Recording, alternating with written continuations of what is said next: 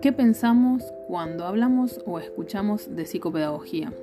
¿Lo relacionamos con niños, con la escuela, con la salud? Hoy te contamos un poco más sobre psicopedagogía y abrimos una nueva página, adultos. ¿Los psicopedagogos trabajan con adultos? ¿Qué cosas trabajan? ¿Cómo trabajan y dónde lo hacen? Bienvenidos al podcast Psicopedagogía, lápiz y papel. Somos Tamara Medina y Ana Méndez. Esto es Psicopedagogía y Tercera Edad, mitos y verdades. Trataremos de ir explicando algunos conceptos para poder tener las ideas claras y los mitos y verdades que se van entramando en el transcurso del camino.